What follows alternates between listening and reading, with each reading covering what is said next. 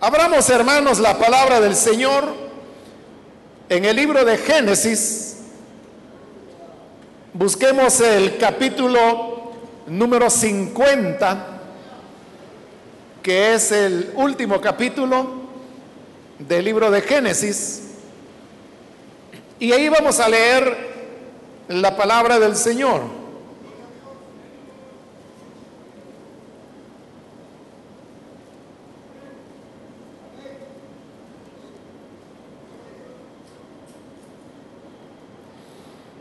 Si lo tiene listo, dice el libro de Génesis capítulo 50, versículo número 4 en adelante. Pasados los días del duelo, José se dirigió así a los miembros de la corte del faraón. Si me he ganado el respeto de la corte, díganle por favor al faraón que mi padre antes de morir me hizo jurar que yo lo sepultaría en la tumba que él mismo se preparó en la tierra de Canaán. Por eso le ruego encarecidamente me permita ir a sepultar a mi padre y luego volveré. Amén. Hasta ahí dejamos la lectura. Pueden tomar sus asientos, por favor.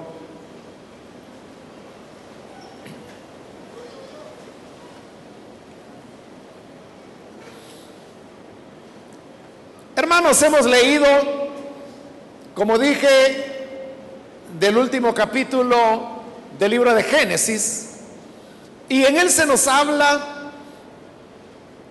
del momento cuando Jacob finalmente muere. Jacob había tenido que dejar la tierra prometida, la tierra de Canaán, para ir a Egipto con su familia, dado que había una hambruna que se había desatado en toda la tierra habitada, habían transcurrido ya dos años de hambre, pero faltaban todavía cinco más, de acuerdo a los sueños que el faraón había tenido y que José acertadamente le interpretó. Esto les movió a trasladarse a Egipto para poder sobrevivir durante los años que habrían de venir. El hambre pasó, pero Israel se sintió cómodo en la tierra de Egipto, sobre todo porque ellos gozaban de un extipendio oficial, porque José era el gobernador de Egipto. Y esto hacía que ellos llevaran una vida bastante cómoda de manera que se quedaron a vivir ahí. El mismo Jacob, aunque el hambre ya había pasado y podía haber regresado a la tierra que Dios le había prometido, no lo hizo, sino que se quedó junto con el resto de su familia a vivir en la tierra de Egipto. Llegó entonces el momento cuando Jacob habría de morir, y sabiendo que su tiempo estaba cerca, mandó a llamar a su hijo José y le pidió a José que le jurara que cuando él muriera, que por favor no lo fuera a sepultar en Egipto, sino que lo trasladaran y lo fueran a sepultar a la tierra de Canaán, donde ellos habían vivido y donde era la tierra que Dios les había prometido. José le dijo a su padre que, sí, que no había problema, que él lo, lo haría. Pero Jacob insistió y le dijo, pero yo quiero que me lo jures, que te comprometas, que sí lo vas a hacer. José entonces se lo prometió. Algún tiempo después Jacob muere y cuando Jacob muere, los médicos egipcios toman el cuerpo y comienzan el proceso del embalsamamiento. Es decir, que era el proceso por el cual los egipcios tomaban un cuerpo y lo momificaban. Y así es como esos cuerpos podían perdurar cientos, miles de años. Bueno, hay hasta el día de hoy eh, cuerpos momificados de faraones que vivieron hace tres mil, cuatro mil años atrás y ahí están sus cuerpos todavía. No solamente por el hecho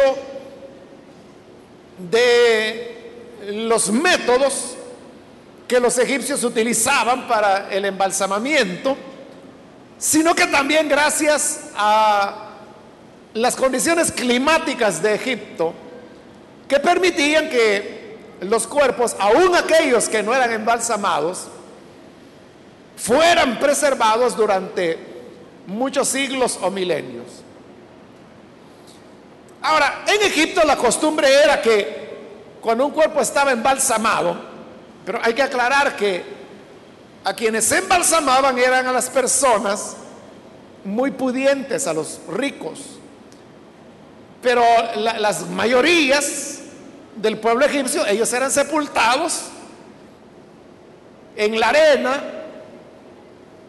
y sin ningún embalsamamiento, porque ellos no tenían las posibilidades económicas de pagar eh, el costo de un embalsamamiento como ese. Pero como Jacob era el padre de José y José era el gobernador de Egipto, obviamente tenía a su disposición los médicos reales y entonces se, se pudo costear el embalsamamiento de Jacob. Ahí dice la Biblia que ese proceso de embalsamamiento duraba 40 días. Y le decía que la costumbre era que después de terminado el embalsamamiento, entonces venían ya una serie de, de ritos, ceremonias que duraban varios días, hasta que finalmente el cuerpo de esa persona pudiente, y ya no se diga si era un faraón, era colocado en su sepultura. Ahora Jacob ya estaba embalsamado lo que seguía era su sepultura. Y por esa causa es que José va y habla con los miembros de la corte y les pide un favor. Les dice, si de alguna manera yo les he servido en algo, si de alguna manera ustedes han desarrollado algún afecto, algún aprecio hacia mí, por favor pídanle a Faraón y díganle que mi padre antes de morir me hizo jurar que yo lo habría de sepultar a él en el sepulcro que él preparó para sí mismo en su tierra. Y quiero pedirle permiso al faraón para que me deje ir a sepultar a mi padre y luego yo voy a volver. Entonces, los miembros de la corte van ante Faraón, piden el permiso y el Faraón les otorga el permiso. Ahora, note las palabras que los miembros de la corte usaron para hablarle al faraón. Dice el versículo 5, mi padre antes de morirse me hizo jurar que yo lo sepultaría en la tumba que él mismo se preparó en la tierra de Canaán. Eso fue lo que José le dijo a los miembros de la corte y los miembros de la corte le dijeron al faraón. Mi padre pidió que lo sepultara en el sepulcro que él mismo preparó en la tierra de Canaán. Es decir, Jacob había preparado el lugar, la tumba, donde él habría de ser sepultado, pero en la tierra de Canaán. Esas palabras que Faraón escuchó le parecieron lo más natural, lo más normal. Porque eso es lo que los faraones egipcios hacían. Usted sabe que dentro de la cultura egipcia, ellos tenían mucha reverencia hacia las personas fallecidas, hacia los muertos. Ellos creían que cuando una persona moría, realmente ese no era el final de las cosas, sino que ellos seguirían viviendo,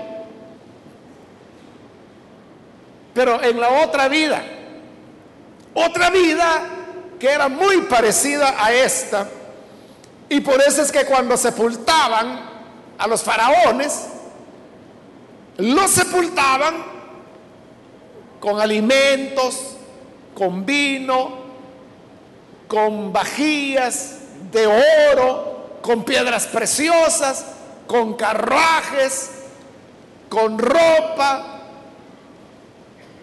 a veces esclavos, muchos cientos de esclavos, mujeres, y a veces hasta sacrificaban también a los caballos para que en la otra vida el faraón pudiese disfrutar de todas esas cosas, de sirvientes, de comida, de vino, de carruajes, de caballos,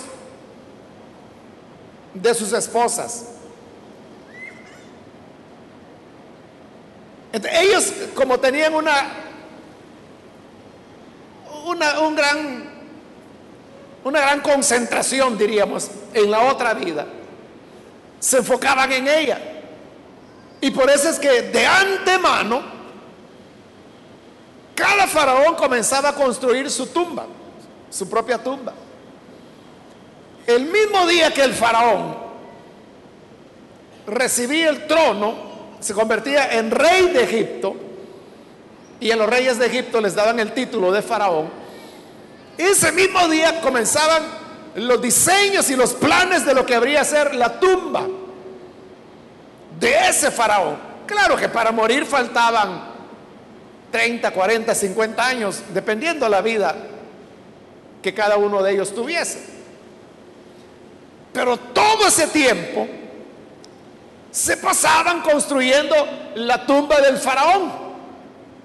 Ahora, eso, hermanos, que para ellos era totalmente normal, a nosotros nos puede parecer quizá extraño.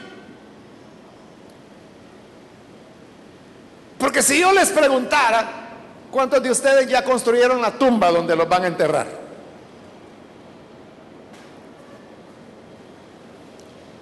Veo que solo una persona levanta la mano. Y a veces lo que ocurre es que es porque son tumbas familiares. Es decir, que ahí está sepultado el abuelo, el papá, los hermanos y no sé quién más. Entonces dice, bueno, cuando yo me muera, ahí me van a enterrar. O sea, por eso está ya hecha la tumba. Pero eso no es una cuestión cultural nuestra, ¿no? Que uno diga, bueno, voy a comprar ya mi pedazo. Y voy a ir donde un arquitecto que me diseñe una tumba para que el día que yo me, muera, que me entierren ahí. O sea, hacen la tumba a su gusto. eso muy pocas personas, o sea, normalmente lo hacen las personas muy adineradas. O lo hacían antes. Pero entre los egipcios no era así. Entonces, cuando al faraón le dicen, Jacob pidió a su hijo José que lo fuera a enterrar en la tumba que él preparó para sí mismo. Por eso le digo, para el faraón eso fue totalmente normal. O sea, lo raro hubiera sido lo inverso, que le dijeran, fíjese que Jacob se murió y no hay donde enterrarlo. O sea, eso no podía ser. Pero cuando le dice, pidió que lo enterraran en la tumba que él preparó para sí mismo.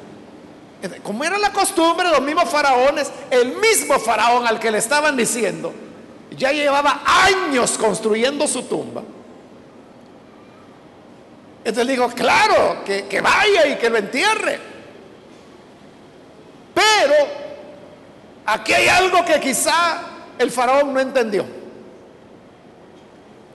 Y es que las tumbas de los faraones hermanos, eran enormes. Es lo que nosotros hoy llamamos las pirámides.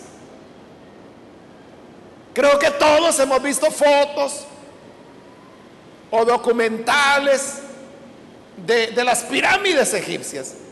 Cada pirámide que usted ve ahí es la tumba de un faraón. Que cada vez se fueron construyendo más grandes, más monumentales.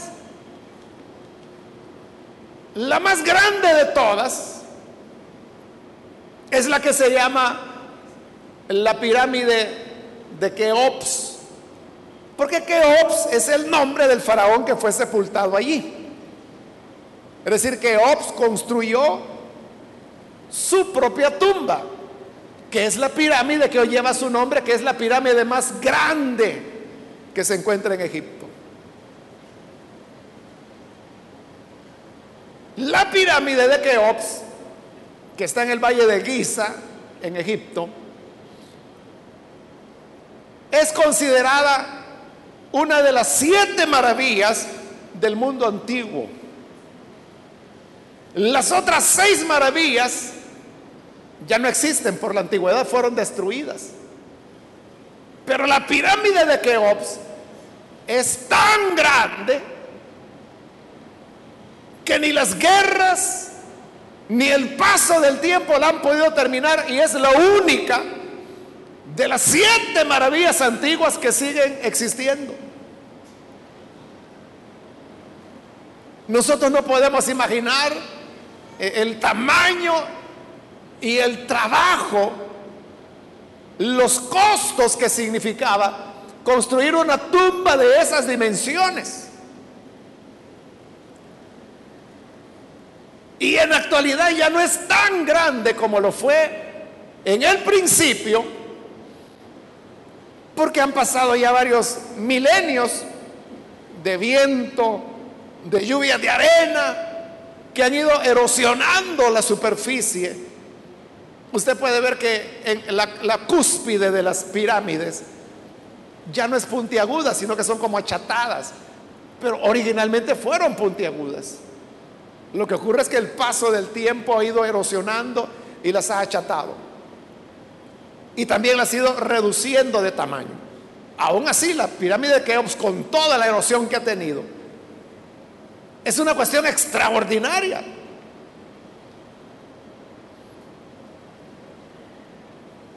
Esa, e, es una tumba, la tumba del faraón Keops.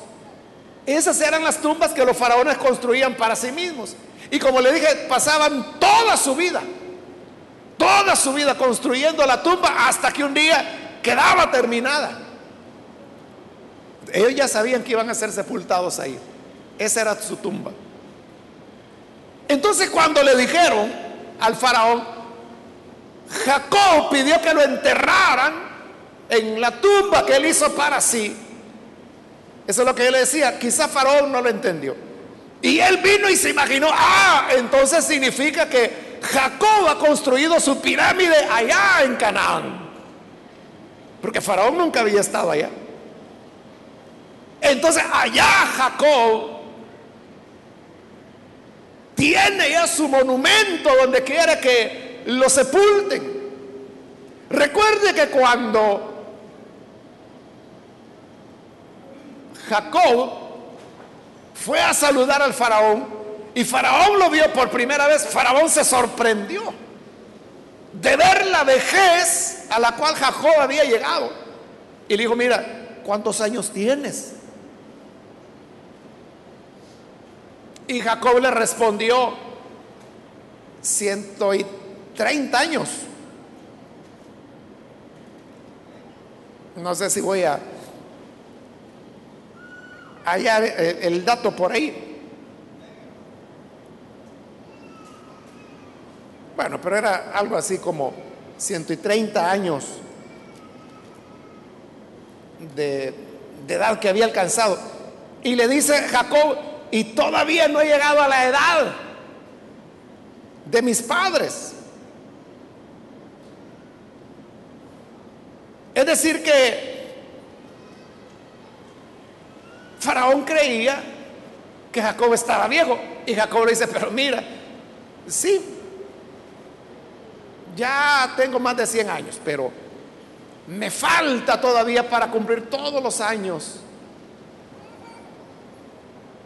que mis padres vivieron. Entonces significaba que para cuando le llega la noticia a Faraón que Jacob ha muerto y la petición de que lo entierren en la tumba que él preparó para sí mismo, entonces Faraón quizás pensó, bueno, este hombre que vivió ciento y tantos años, ¿qué monumento no se habrá construido? Porque le dije que desde que asumían como faraones, toda la vida pasaban construyendo su sepulcro. ¿Cómo no sería el monumento funerario o la tumba de Jacob que había vivido tanto que le había impresionado a Faraón la edad que tenía? Pero esa es la gran paradoja. La gran paradoja es que la tumba donde Jacob pedía ser enterrado no era nada más que un hoyo dentro de una cueva. Eso, es lo que el faraón nunca supo. Quizá él lo vio desde el punto de vista egipcio.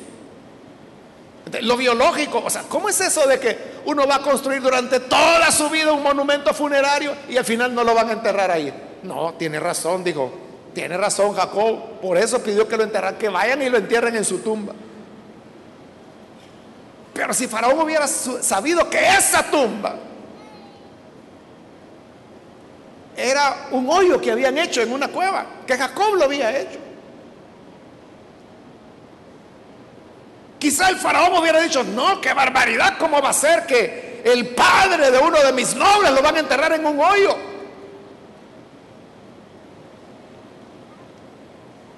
Y hubiera buscado una tumba más digna para él. Entonces, significa que ahí había dos maneras como las personas ven las cosas. Por un lado estaba como Faraón lo veía. O sea, Faraón nunca se enteró cómo era la tumba de Jacob, porque él no fue al funeral. No podía, era el rey de Egipto. No podía dejar a Céfala el imperio. Pero él se quedó con la idea, ha de ser un monumento enorme, ha de ser algo majestuoso. No, le dijo a, José, ahí me traes fotos, porque no habían. Pero a él le hubiera gustado saberlo. Pero no era así. Era la cosa más sencilla. Entonces, para el faraón, Jacob quería ser sepultado en Canaán, porque era donde Jacob había invertido toda su vida construyendo su tumba. Pero en realidad, ¿qué era lo que movía a Jacob? O sea, el deseo al decir, vayan y sepúltenme allá, era porque él tenía una tumba que le había costado mucho. No. O sea, si esa tumba o, o la tierra, digamos, la propiedad, él no la había comprado, fue su abuelo quien la compró, Abraham. Él no pagó nada por eso. Todo lo que Jacob había hecho es el hoyo donde lo iban a colocar. Porque Jacob quería que lo enterraran ahí. No era por el valor de la propiedad, que ya le dije, ni él la había pagado. No era porque fuera una tumba como una pirámide, algo tremendo. No, no era por eso. ¿Por qué Jacob quería que lo enterraran ahí? Porque Dios le había dado una promesa. Y la promesa era, esta tierra será tuya y de tu descendencia para siempre. Esa promesa de Dios se había convertido como en el sueño y en la visión de Jacob. Jacob esperaba entonces el día cuando esa promesa de Dios se hiciera realidad. Recuerde que Jacob, igual que Isaac, igual que Abraham, ellos no llegaron a tener ninguna propiedad en Canaán. La única que Abraham tuvo fue esa, la cueva donde ahora pedía Jacob que lo enterraran. Es lo único que Abraham tenía como propiedad porque lo había comprado. Pero de ahí no tenían nada más. Pero Jacob creía que Dios era fiel, que Dios no mentía y que el Dios que lo había llevado ahí les daría la tierra que él había prometido para él y su descendencia.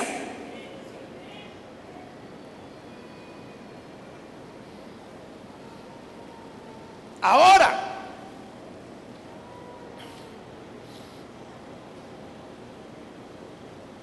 significa que eso es lo que poseía a Jacob.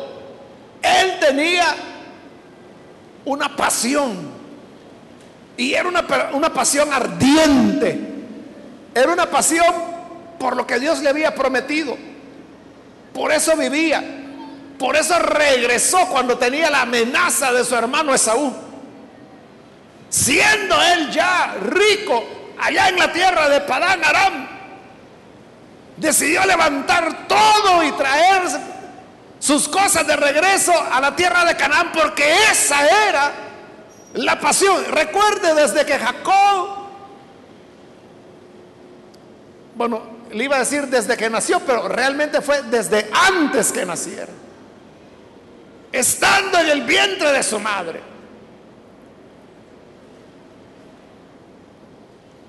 Cuando Rebeca resultó embarazada, ella sentía que tenía una revolución en el estómago, en el vientre. Se asustó y fue a consultarle a Dios. Y Dios le dijo, mira, tranquila, no te preocupes. Lo que ocurre es que en tu vientre hay dos niños, que serán dos naciones. Y ellos se van a enfrentar y desde tu vientre están ya peleando. Y así fue, nacieron, que era Esaú y Jacob. Y luego usted sabe, Jacob amaba la promesa de Dios. Era la pasión, era lo que Jacob quería. Y por eso le compró a su hermano la primogenitura por un plato de comida. Después engaña a su padre casi ciego para que le dé a él la bendición. Después regresa sin tener necesidad de hacerlo, regresa para poseer la tierra. Se dan problemas, le violan a su hija, sus hijos mayores se actúan violentamente. Pero no se fue Jacob, se quedó porque esa era la tierra que Dios le había dado, esa era su pasión.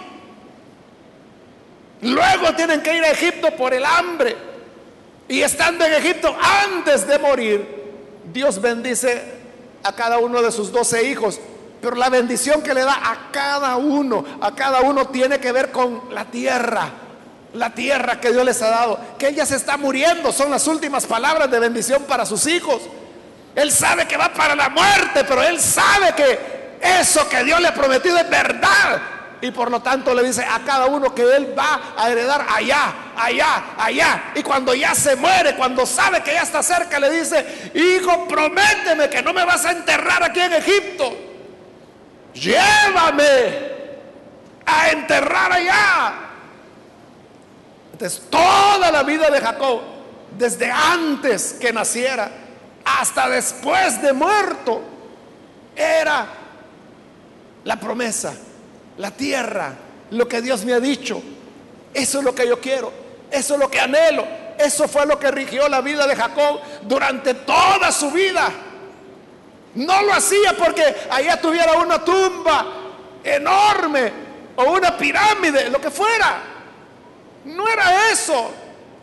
Era un simple agujero en una cueva. Pero él lo que quería era que lo enterraran, estar en la tierra, que había sido su pasión toda la vida. Esa es la clase de hombre y de mujer que verdaderamente marca y hace historia para Dios. Que su pasión es lo que Dios les ha hablado, lo que Dios les ha prometido.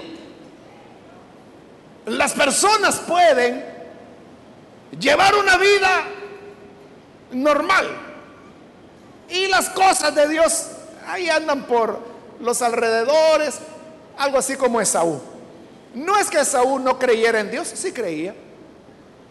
No era que Esaú no creyera en la promesa de la tierra. Si por eso es que amenazó a matar a su hermano, porque se la había arrebatado. Pero no era la pasión de Saúl. Por eso es que él dijo, cuando vendió la primogenitura por el plato de comida, él dijo, si no como, me voy a morir. Y si me muero, ¿de qué me va a servir la primogenitura? Nadie se muere por no almorzar. ¿Cuántas veces usted no se ha quedado sin almorzar y no se ha muerto? Pero como para él las cosas de Dios no eran su pasión, para él era más importante el guiso que su hermano había hecho. Entonces digo, ay, que te quede la primogenitura y dame ese guiso. Y más se lo revolvió Jacob para que lo sienta más sabroso, pero ya es mía la primogenitura. Jacob se quedó sin almuerzo, pero se quedó con la primogenitura. La gente normal es así como Esaú. Cree en Dios, tiene a Dios, pero lo tienen ahí en la periferia, por ahí. Que cuando lo necesito, lo llamo. Que cuando estoy enfermo, lo llamo. Pero mientras está bien, está sano, tiene trabajo, ni se acuerda de Dios. E, esa es la gente que nunca va a hacer nada. Pero Dios lo que quiere son personas verdaderamente apasionadas. Como Jacob. Jacob, esa era su obsesión. Y cuando dijo, cuando me muera, hijo, por favor, no me dejes aquí en la tierra de Egipto. Prométeme, júramelo, que me vas a enterrar allá en la tierra, porque eso es lo que había quemado el corazón de Jacob todos los días de su vida la realidad de la promesa. Y yo le preguntaría, ¿para usted qué significado tiene la palabra de Dios? ¿Qué significado tiene para usted el servicio dentro de la obra de Dios? Es algo que le consume como un fuego interno que arde en su corazón. O es algo que, ah, sí, sí, es domingo. Hay que ir a la iglesia. Ahí voy a ver si me dan ganas de ir. esa gente está más muerta que viva. Estoy hablando espiritualmente. Pero Jacob no era así. Entonces el faraón pensó, ah, quiere que lo entierren allá porque allá de estar el monumento que él se construyó. Porque así dijo José, déjame sepultarlo en la tumba que él mismo se preparó. Entonces dijo Faraón, qué tremenda de ser esa tumba que él se preparó. Era un hoyo. Porque Faraón lo estaba viendo desde otro punto de vista. Lo estaba viendo desde el punto de vista de la ganancia económica o del provecho en, en honor, en popularidad, en grandeza, en gloria. Aún hermanos, en esta época de rascacielos, cualquiera que vaya a Egipto y ve esas pirámides, dice, ¡qué barbaridad! Se asusta. ¿Cómo no se asustaría la gente de esa época? Se iban de espaldas, que decían que grandeza la de este faraón.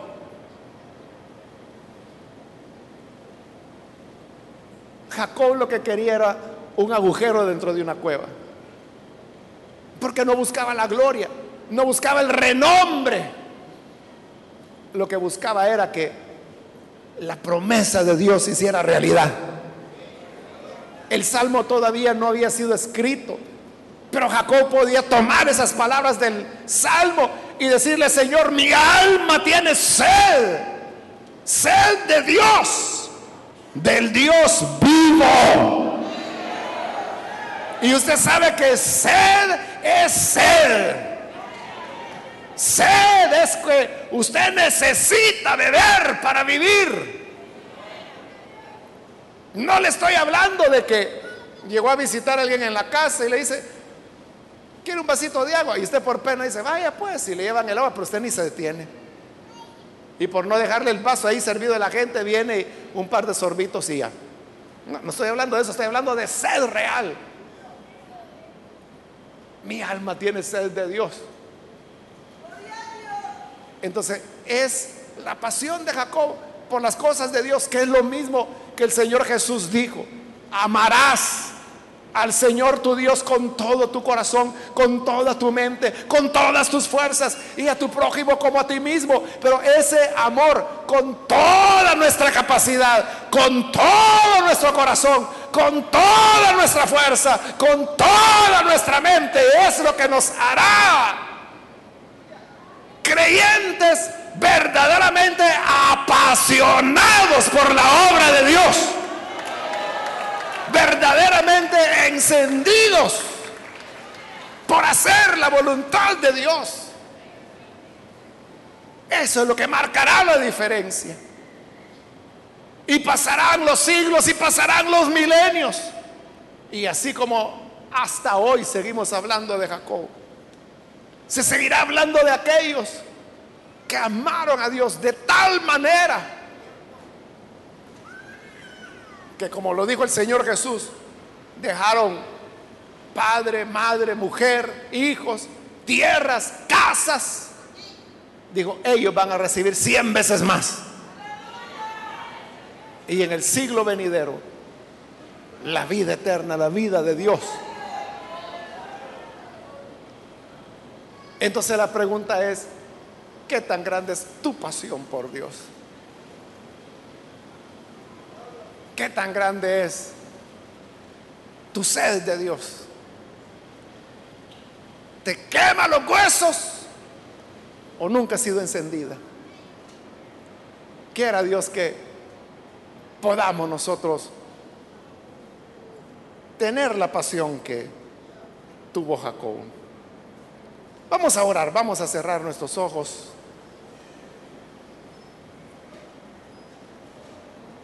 Y vamos a inclinar nuestro rostro.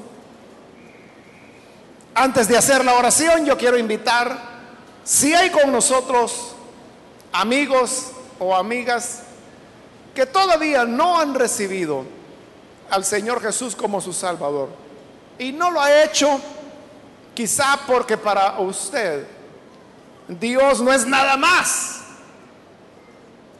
que alguien que cuelga del cielo, pero que no tiene nada que ver con su vida o la dirección que ella lleva. Por eso yo quiero invitarle para que usted tome a Jesús como la pasión de su vida, que lo ponga en el centro de su corazón. Y si usted necesita dar ese paso y hacerlo, ahí en el lugar donde se encuentra, yo le voy a rogar que por favor se ponga en pie en señal que usted necesita creer en el Hijo de Dios y nosotros vamos a orar por usted. Si usted quiere que Jesús sea su pasión, aquel por quien su corazón arde, póngase en pie, vamos a orar, recíbalo como su Señor, como su Salvador. Aquí hay una persona que pasa, Dios lo bendiga. Bienvenido alguien más que necesita venir para creer en el buen Salvador. Póngase en pie. Vamos a orar por usted. Venga. Muy bien, aquí hay otra persona. Dios lo bendiga. Bienvenido. Alguien más que necesita venir puede ponerse en pie. Acá en medio hay otra persona. Dios le bendiga. Bienvenido. Y aquí hay otro hombre que pasa. Dios le bendiga. De este lado hay otra persona. Dios le bendiga también. Bienvenido. Alguien más que necesita venir. Acérquese. Yo le invito para que no desaproveche la oportunidad. Si usted se encuentra en la parte de arriba, también póngase en pie. Y vamos a orar por usted. Es primera vez que usted necesita recibir al Hijo de Dios. Póngase en pie. Vamos a orar por usted. Otra persona. Venga. Vamos a orar por usted. ¿Hay alguien más? Hoy es el día. Hoy es el momento adecuado, el día de salvación.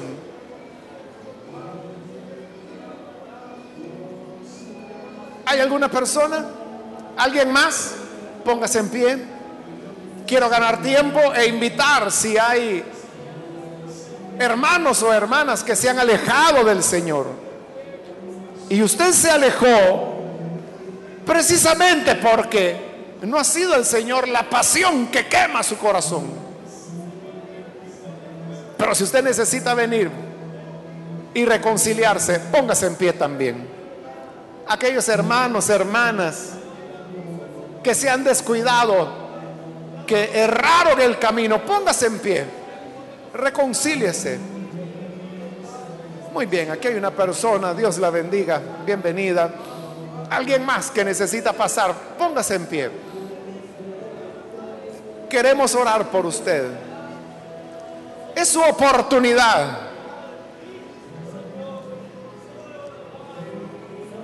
¿Alguien más? Muy bien, aquí hay otra persona, Dios le bendiga bienvenido. Alguien más que necesita pasar. Aquí hay otra persona. Dios la bendiga también. Bienvenida. Alguien más. Acérquese. Ya sea que es primera vez o reconcilio. Venga. Muy bien, ahí arriba hay un joven que viene. Dios lo bendiga. Bienvenido también. De este lado hay otra persona. Dios le bendiga. Bienvenido. Alguien más que necesita venir. Si el fuego se apagó en ti, si tu pasión por el Señor se ha debilitado, ven a reconciliar. O es primera vez que necesitas creer en el Señor, ponte en pie. Muy bien, aquí hay otra persona. Dios la bendiga. Bienvenida. Alguien más. Acérquese. Venga. La puerta está abierta. Alguien más. Le animo. Acérquese. Venga. Voy a finalizar la invitación. Pero hago la última invitación. Si hay alguien más que por primera vez necesita venir al Señor o reconciliarse, póngase en pie y aproveche porque esta fue ya la última invitación que hice. ¿Necesita venir? Póngase en pie y venga, vamos a orar. A usted que nos ve por televisión también le invito para que, igual que estas personas que están aquí al frente, usted pueda recibir al Hijo de Dios. Únase con nosotros en esta oración. Padre, te damos las gracias por cada persona que está aquí al frente, igual por aquellos que a través de televisión o radio están abriendo sus corazones. Y de esta manera se entregan, Señor, a ti. Tú que eres bueno y misericordioso, puedes cambiar, transformar a las personas. Dale, Señor, vida nueva. Y que en estos corazones se encienda como llama eterna la pasión por tu por tu palabra, por tu obra, por ti, que así como Jacob toda la vida vivió apasionado, sin intereses materiales, sino que interesado en ti. Que también nosotros podamos, Padre, vivir para ti. Amarte, servirte en todas las áreas de nuestra vida.